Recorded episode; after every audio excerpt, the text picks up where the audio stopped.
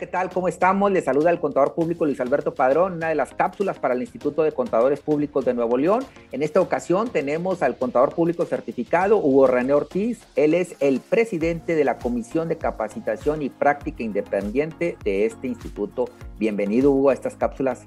Muchas gracias, Luis. Eh, un saludo a todos este, las personas que sintonizan esta cápsula y pues aquí estamos para tratar un tema de interés para todos. A ver, Hugo, estuvimos haciendo lluvia de ideas y uno de los temas muy sensibles es el económico, ¿no? Y mucha gente está esperando estas fechas para pedir las devoluciones de impuestos. Vamos a ubicarnos en las personas físicas que están como asalariados por honorarios, por arrendamientos o por actividad empresarial y que tienen un crédito hipotecario, ya sea con el banco, con el Infonavit o con Fobiste. Hugo, ¿qué les va a deparar el planeta en temas de impuestos? ¿Llegará eh, cuantiosamente esa devolución de saldo a favor por haber hecho el esfuerzo de pagar ese crédito hipotecario? Cuéntanos al respecto. Sí, Luis, si te parece, vamos a hacer un poco de antecedente, ¿no? Estas eh, crédito hipotecario, intereses, es, son, es parte de las deducciones personales que las personas físicas pueden incluir en su declaración anual. Eso va aunado con gastos médicos, eh, gastos hospitalarios, etcétera, ¿no? Eh, volviendo al tema del crédito hipotecario, recordemos que eh, cuando tú tienes un crédito hipotecario, pagas lo que le llaman el principal y pagas lo que son los intereses. Estos intereses, dependiendo de las características de tu crédito, puede ser una tasa fija o, una tasa variable.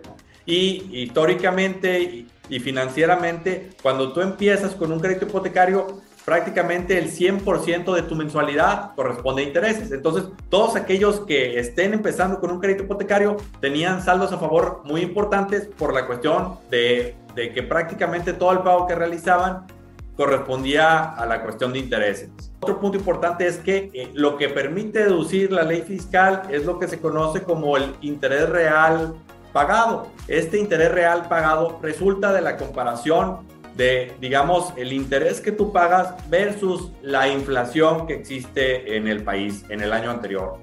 Y es importante considerar que eh, el año pasado tuvimos una inflación histórica, histórica considerando la historia reciente del país, ¿no? Que fue un poco más del 7%.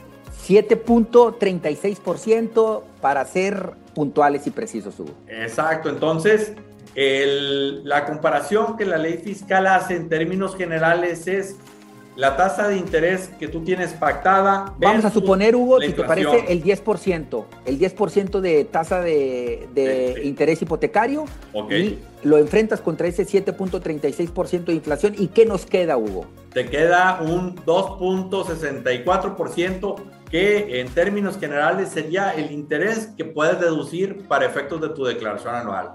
O sea, eso comparado contra el 2020, ¿cómo nos deja? Sí, digamos en el 2020 que la inflación fue a lo mejor un 2%, pues tú tenías un 8% que podías deducir. y eso se traducía en un saldo bastante importante. Exacto. O sea que para este año, a pesar de que tu salario fue el mismo y a lo mejor eh, la mensualidad del crédito hipotecario la misma, tu saldo a favor no va a ser el mismo por estas circunstancias que bien señalas, Hugo, es correcto. Exacto, Luis, y todos aquellos que nos escuchen y que a lo mejor dicen, estaban hablando de temas muy técnicos, o aquí la forma más sencilla de validar esto es con tu constancia de interés real pagado que te da tu institución financiera. Ahí viene un concepto que se denomina tal cual, interés real pagado. Ese esa columna, ese concepto, lo comparas la del 2021, que las instituciones financieras, y ahora sí que aprovechando el tema, deben de presentar en el mes de febrero. El mes de febrero deben presentar esa declaración informativa a la autoridad fiscal, que es la que va a tomar para efectos de recargarla en tu declaración anual. Entonces, eh, ahorita en febrero ya deben de contar con esa información. A ver, Hugo, entonces para ir concluyendo esta cápsula para el Instituto de Contadores, entonces, eh, lo que les depara a los grandes perdedores son aquellas personas eh, físicas, asalariados, honorarios, arrendamientos que tienen un crédito hipotecario. Va a salir muy enana eh, su devolución de saldo a favor. ¿Y los ganadores, Hugo? ¿Qué pasa con los inversionistas? Aquellas personas que le invirtieron al sistema financiero mexicano, obtuvieron un rendimiento, los castigaron con una tasa de retención de ISR ¿Qué pasa con ese tipo de personas que le apostaron a México? Se maneja la misma situación, pero a la inversa. Digamos que cuando tú tienes inversiones, tú generas intereses y el fisco te dice, tú vas a, considerar como ingreso acumulable el interés real acumulable. Ese interés real resulta de la comparación del interés que te paga el banco versus el tema de la inflación. Entonces, probablemente el interés que se tenga que acumular va a ser poco y al compararlo con esta retención de ISR que tú acabas de comentar, eh, pudiera ser que les genere un saldo a favor. Entonces, los ganadores pudieran ser, a medida de conclusión, Hugo, aquellas personas que tienen unas eh, inversiones y que estas tienen un rendimiento llamado interés. Sí, aquí, mira, Luis, hay, hay dos cuestiones. O la forma sencilla de validar esto son con las constancias que otorga el sistema financiero. Si nos regresamos un poquito a lo del crédito hipotecario, aquí es compara la constancia que te va a dar el banco del 2021 contra la constancia del 2020. Y si tu interés real pagado es menor a lo que aparecía en el 2020, pues ya se va a cumplir la profecía que decía Luis, tu saldo a favor va a ser menor. Listo, bueno, Hugo, este, pues estamos concluyendo esta cápsula. Entonces, la, la conclusión, lo que debemos de entender es que Ahora sí, como dice la expresión, y a ver si nos la permiten, lástima Margarito, aquellas personas que tuvieron ese crédito hipotecario, que hicieron un esfuerzo por pagarlo bien, pues ahí está tu casa para el uso y disfrute de la misma como casa habitación.